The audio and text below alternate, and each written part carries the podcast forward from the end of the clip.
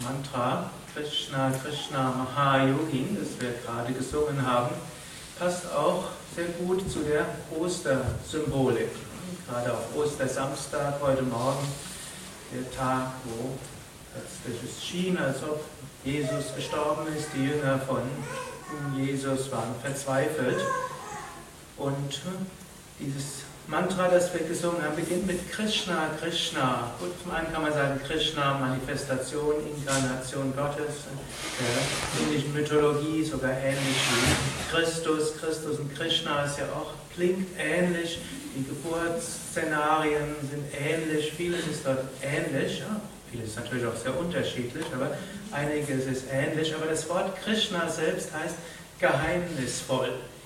Und geheimnisvoll bedeutet, die Wege Gottes sind nicht so ergründbar, wie wir es gerne hätten. Und manchmal geschieht genau das Gegenteil von dem, was wir denken, was geschehen müsste. Swami Vishnu Devananda, der Meister, bei dem ich gelernt habe, hat immer wieder gesagt, keep an open mind, halte deinen Geist offen. Du weißt nicht, wie dein spiritueller Weg sein wird, du weißt nicht, vor welche Herausforderungen du gestellt wirst. Habe nur Vertrauen, dass das, was geschieht, letztlich dazu da ist, dass du daran wachst, wächst. Krishna Krishna Maha Yogin. Maha heißt großartig, Yogin heißt Yogi, der Yoga praktizierende Yoga übende, aber auch Yoga Meister, wie auch derjenige, der anderen hilft, zu Yoga zu kommen, also zur Einheit, zur Vereinigung. Wir können also sagen, Gott, der geheimnisvoll ist, auf großartige Weise, Maha, hilft er uns, diese Einheit zu erfahren. Abhayam Kara, Abhayam Kara, Bhaya heißt Furcht, Ängste. Menschen sind auf gewisse Weise auch getrieben von Ängsten. Vor kurzem habe ich irgendwo in so einer Hörsendung gehört, die größte Triebkraft des Menschen seien die Ängste stimmt, weiß ich jetzt nicht, das wird also behauptet. Und auch gesagt, die großartigsten menschlichen Erfindungen sind dann gekommen, als irgendwo Ängste waren. Ich habe da so ein bisschen meine Zweifel, aber es ist auch eine schöne Weise, diese zu sehen.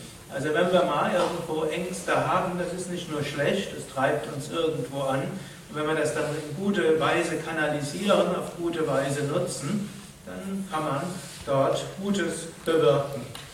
Aber vor allen Dingen wichtig ist auch inmitten von all den Ängsten, die wir hier haben, Gott ist auch Abhayam Kara. Abhaya heißt Furchtlosigkeit, das heißt Mut. Und Kara heißt der, der uns gibt. Abhayam Kara, Gott gibt uns den Mut.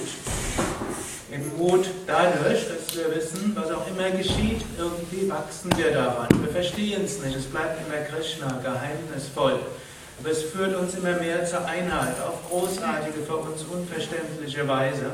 Maha Yogi. Und Jesus hat auch in, in der Neuen Testament, in einem der Evangelien gesagt, was ja häufig in, bei Beerdigungen zitiert wird. In der Welt habt ihr Angst, aber seid getrost, ich habe die Welt überwunden. In dieser physischen Ebene sind immer Veränderungen. Wir sind Krankheit, Veränderungen, Verlusten, Tod unterworfen. Und nicht nur sind wir dessen unterworfen, sondern wir wissen es auch. Das klingt banal. Man nimmt zum Beispiel an, dass sich Tiere dieser Tatsachen nicht so bewusst sind und deshalb Tiere nicht so viel Ängste haben wie Menschen. Ein Tier, wenn es irgendwo in der Sonne ist, dann genießt es die Sonne. Wenn ein Mensch in der Sonne ist, überlegt, könnte es gleich regnen und ich werde nass. Oder angenommen, jemand ist freundlich, ein Tier genießt das einfach, der Mensch überlegt, warum ist er so freundlich? Hat er vielleicht Hintergedanken? Oder wenn Dinge gut gehen, der Mensch überlegt, was, wenn es schlecht gehen würde? Und der Optimist denkt das vielleicht nicht. Der Pessimist überlegt das mehr. Der Pessimist hat übrigens häufiger recht als der Optimist. Aber der Optimist lebt ein zufriedeneres Leben. Manchmal wird er aus seinen Illusionen herausgerissen. Und der spirituelle Optimist sagt sich, es mag alles Mögliche passieren, aber letztlich es hat einen höheren Sinn.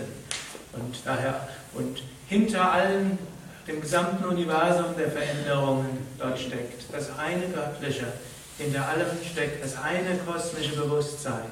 Hinter allem ist Brahman oder Gott oder das Göttliche und das Unendliche. Abhayam Kara. Und auch zum Schluss Paramananda, Govinda, Paramananda. Govinda heißt, du bist mein guter Hirte. Paramananda, und du gibst mir die höchste Wonne. Die höchste Wonne ist keine beschränkte Wonne mehr. Die höchste Wonne ist die, die bleibt, egal was äußerlich geschieht. Amen.